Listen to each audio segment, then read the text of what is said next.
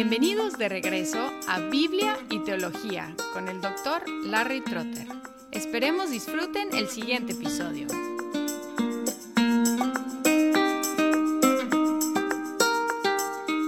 En el episodio anterior escuchamos la primera parte del testimonio de Pablo, es decir, su vida antes de conocer a Cristo, enfatizando su carrera como perseguidor de la Iglesia.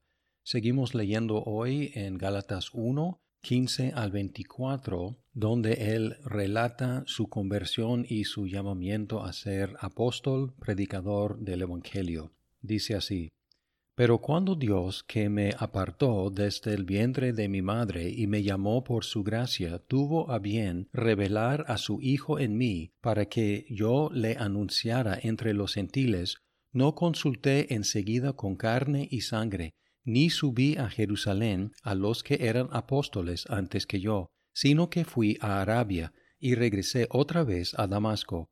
Entonces, tres años después, subí a Jerusalén para conocer a Pedro, y estuve con él quince días. Pero no vi a ningún otro de los apóstoles, sino a Jacobo, el hermano del Señor.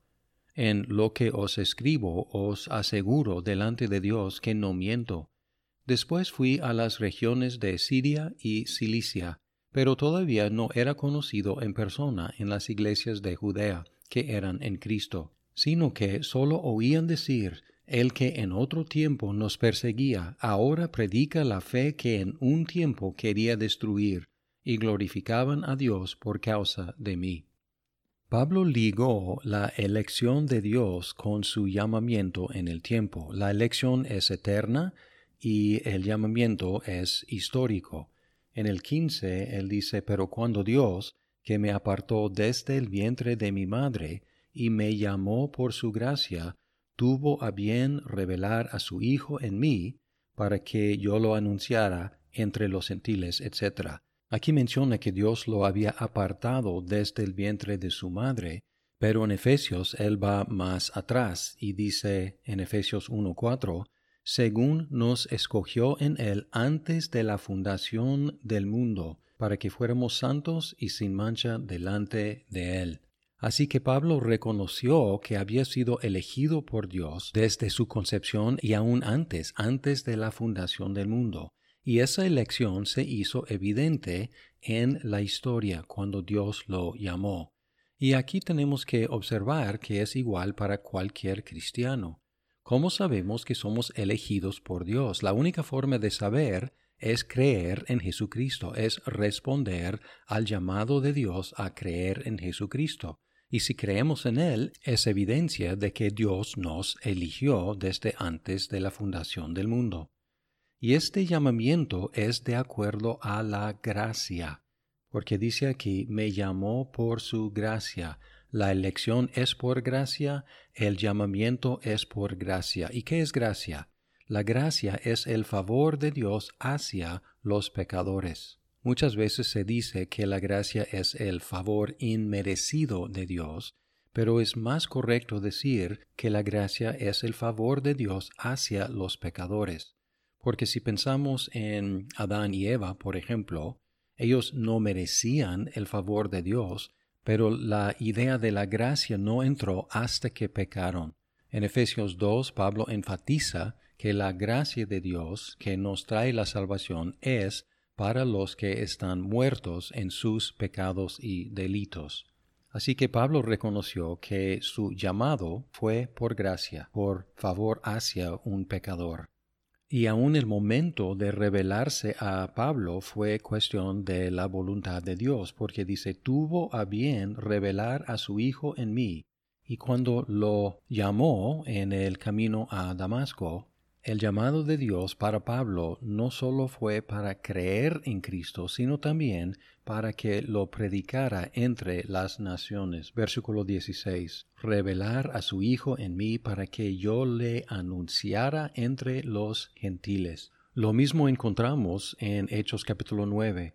Pero el Señor le dijo, Ve, porque Él me es un instrumento escogido para llevar mi nombre en presencia de los gentiles, de los reyes y de los hijos de Israel. En el resto de este capítulo Pablo enfatizó qué tan poco contacto tuvo con los otros apóstoles inmediatamente después de su llamado. En el 16 dijo que no consultó inmediatamente con nadie. 17. No subió a Jerusalén para ver a los otros apóstoles. Al contrario, fue a Arabia, probablemente el reino nabateo, que colindaba con Judea y Galilea en el este y sureste. Luego regresó a Damasco, donde había sido convertido, versículo 17. Luego, cuando por fin subió a Jerusalén, fue después de tres años y solamente durante dos semanas, versículo 18. Y durante esos quince días él vio solamente a Pedro y a Jacobo. Versículo 19. Y tan importante fue esa aseveración de Pablo que él hizo un juramento solemne. Versículo 20. En lo que os escribo os aseguro delante de Dios que no miento. Y luego relata que él fue a las regiones de Siria y Cilicia. Y Cilicia fue su tierra porque Tarso se ubicaba en Cilicia. Versículo 21. Lo conocían tan poco en Judea que ni siquiera lo reconocían en persona, versículo 22, pero todavía no era conocido en persona en las iglesias de Judea que eran en Cristo. Pero ellos escuchaban de él, oían decir, el que en otro tiempo nos perseguía ahora predica la fe que en un tiempo quería destruir. El resultado fue que los cristianos glorificaban a Dios por la conversión y el ministerio de Pablo, reconociendo que fue algo extraordinario y genuino, y glorificaban a Dios por causa de mí. Aquí Pablo introdujo los nombres de Cefas o Pedro y Jacobo. Estos dos van a aparecer otra vez en esta carta, pues es importante identificarlos. Cefas es el nombre arameo para Pedro, uno de los originales apóstoles, y él durante los primeros días de la iglesia, él ejerció liderazgo entre los apóstoles, tomó la palabra varias veces, por ejemplo en Pentecostés, también en abrir el camino para Cornelio y su familia. A Pedro lo conocemos bien de los Evangelios y de Hechos también. Pero hay debate en cuanto a quién es Jacobo, y hay varios candidatos. No puede ser Jacobo el hermano de Juan, uno de los apóstoles, porque Herodes ya lo había matado. Había otro apóstol Jacobo, identificado como el hijo de Alfeo, a veces se llama Jacobo el menor. Algunos han sugerido que Alfeo fue el cuñado de María, lo cual haría a este Jacobo el primo hermano de Jesús. Esta sugerencia es para explicar por qué Pablo lo llamó el hermano del Señor. Otros han especulado que este Jacobo fue el hijo de José de un matrimonio anterior y que José había quedado viudo. Estas especulaciones surgieron de la idea de que María fue siempre virgen, una idea que no encontramos en el Nuevo Testamento.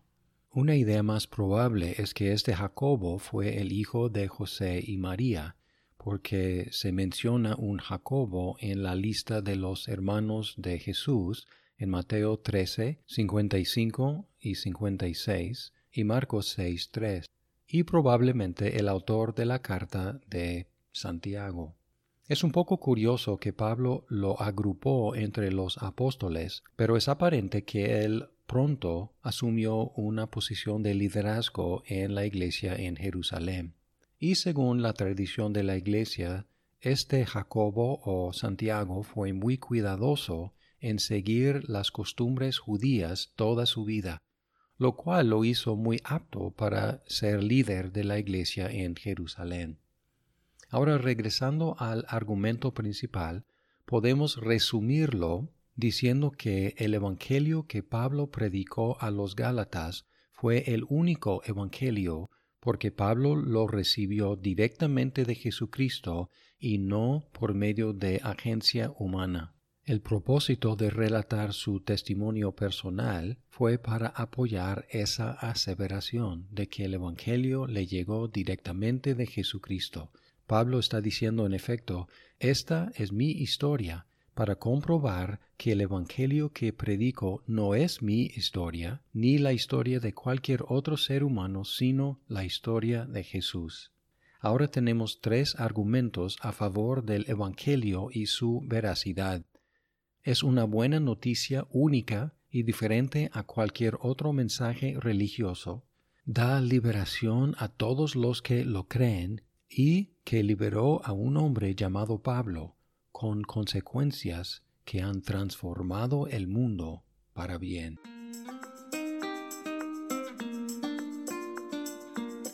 Muchas gracias por escuchar este episodio. Si estás disfrutando Biblia y teología, por favor compártelo con tus amigos. Hasta pronto.